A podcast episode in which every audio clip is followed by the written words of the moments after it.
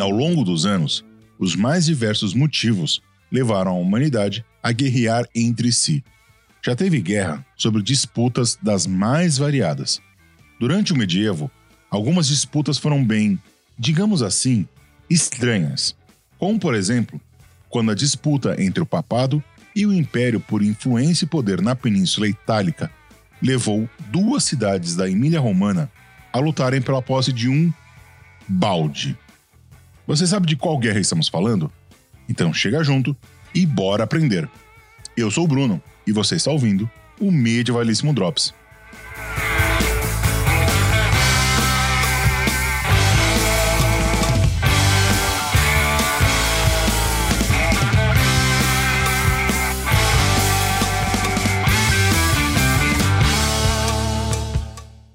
No dia 15 de novembro de 1325, segundo a crônica Memoriale Historicum de Rebus Bononiesium, eu acho que é assim que fala, perto de Bolonha, ocorreu a Batalha de Zapolino, o único cotejo na chamada Guerra do Balde, um conflito bélico entre as cidades de Módena e Bolonha pela posse de um, como você pode imaginar, balde.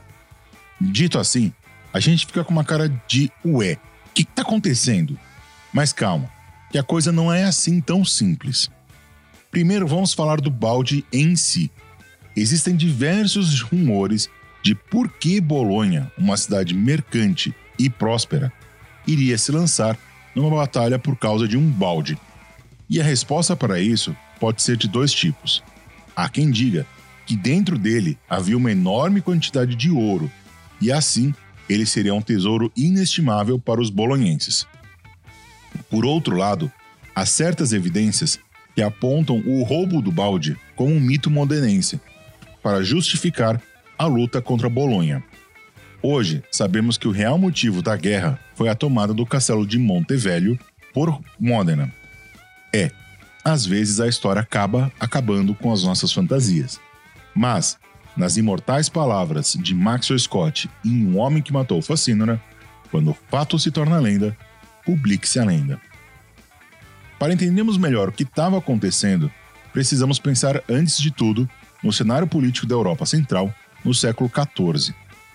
Existiam duas instituições políticas fortes e buscando por uma maior influência e centralidade. De um lado, temos o Sacro Império Romano Germânico, que estava vivenciando o chamado Grande Interregnum, entre a morte de Frederico II Hohenstaufen e a eleição de Luís IV o bávaro da dinastia dos Wittelsbach.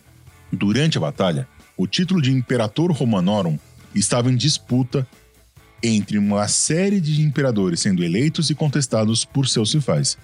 E do outro lado, tínhamos o papado. O papa de então era João XXII, o segundo e mais longevo papa durante o chamado Papado de Avignon, processo histórico iniciado após a captura e a morte do Papa Bonifácio VIII pelo rei francês Filipe II. O Papado de Avignon, também conhecido como Cativeiro da Babilônia do Papado, durou até 1377, quando Gregório XI restabelece Roma como sede do papado. Lembrando que o sequestro de Bonifácio VIII foi motivado por uma tentativa da coroa francesa de ampliar seus domínios políticos sobre o papado.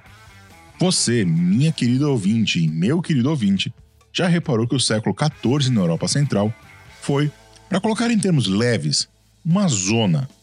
E para piorar ou melhorar, tem as lutas entre os guelfos e gibelinos, dois partidos políticos, não no seu sentido moderno, mas em, em seu sentido literal, de uma facção da política, atuantes dentro do império, os gibelinos eram alinhados ao imperador e pregavam a independência do Sacro Império Romano Germânico em relação ao Papa e ao Papado. Já os guelfos eram alinhados ao Papa e ao Papado e pregavam uma maior autonomia das cidades italianas frente ao imperador. As disputas entre as duas facções começaram durante a chamada Questão das Investiduras, também conhecida em português como Querela das Investiduras, cuja origem está no direito do Papa ou dos príncipes em nomear os bispos. É nesse contexto de contendas políticas e militares que está inserida a chamada Guerra do Balde e a Batalha de Zapolino. Bolonha era uma cidade controlada pelos guelfos. Já Módena era controlada pelos gibelinos.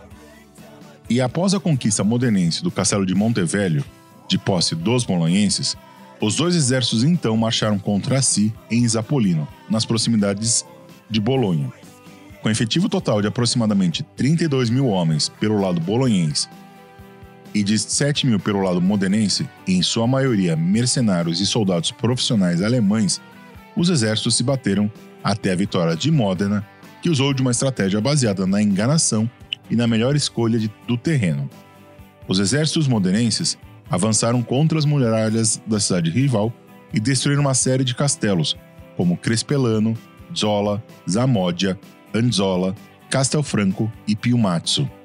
Os gibelinos, entretanto, não tentaram sitiar a cidade, geralmente o principal objetivo de uma batalha medieval, mas eles organizaram um palio, uma espécie de competição esportiva típica do norte da Itália, como uma afronta a Bolonha. Quando os exércitos gibelinos retornaram para Módena, traziam consigo um balde retirado de um poço do portal de San Felice, daí a origem do mito do tal balde de ouro, e com 26 nobres bolonhenses sequestrados. A vitória em Zapolino consolidou a influência gibelina no norte da Itália, principalmente na Emília Romana. Porém, com o passar do tempo, a influência imperial diminuiu em toda a Itália, levando ao surgimento da República Ambrosiana e ao enfraquecimento da autoridade imperial em detrimento da papal na Itália. A Guerra do Balde também deu origem ao culto do suposto balde e seu mito, que é reverenciado até hoje, sendo exposto no porão da Torre della Gilardina, um dos cartões postais de Modena, e foi alvo de um poema satírico de Alessandro Tossani em seu La Secchia Rapita, cujo texto original você pode ler no link na descrição. O poema de Tossani serviu de inspiração para Salieri escrever uma ópera em três atos de mesmo nome.